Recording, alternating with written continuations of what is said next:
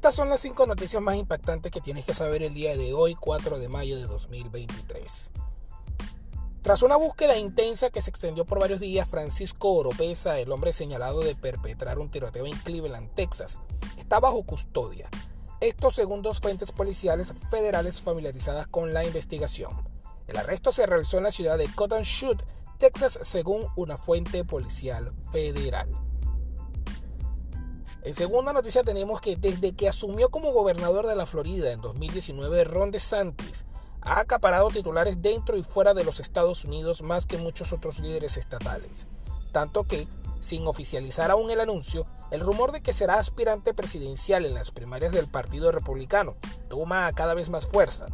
Estas son siete leyes controvertidas que ha impulsado el gobernador de Santis en Florida aprobadas hace escasos días número 3 tenemos que los puestos de trabajo y beneficios de salud, seguridad financiera de millones de estadounidenses podrían empezar a desaparecer en menos de un mes, ya que la Cámara de Representantes republicana aprovecha un enfrentamiento por la deuda para tratar de forzar grandes recortes de gastos al presidente Joe Biden.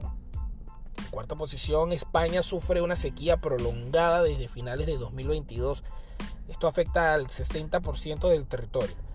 Sus efectos se resienten en la agricultura y la ganadería, así como en los poblados que ahora dependen de los camiones cisterna de agua potable para subsistir.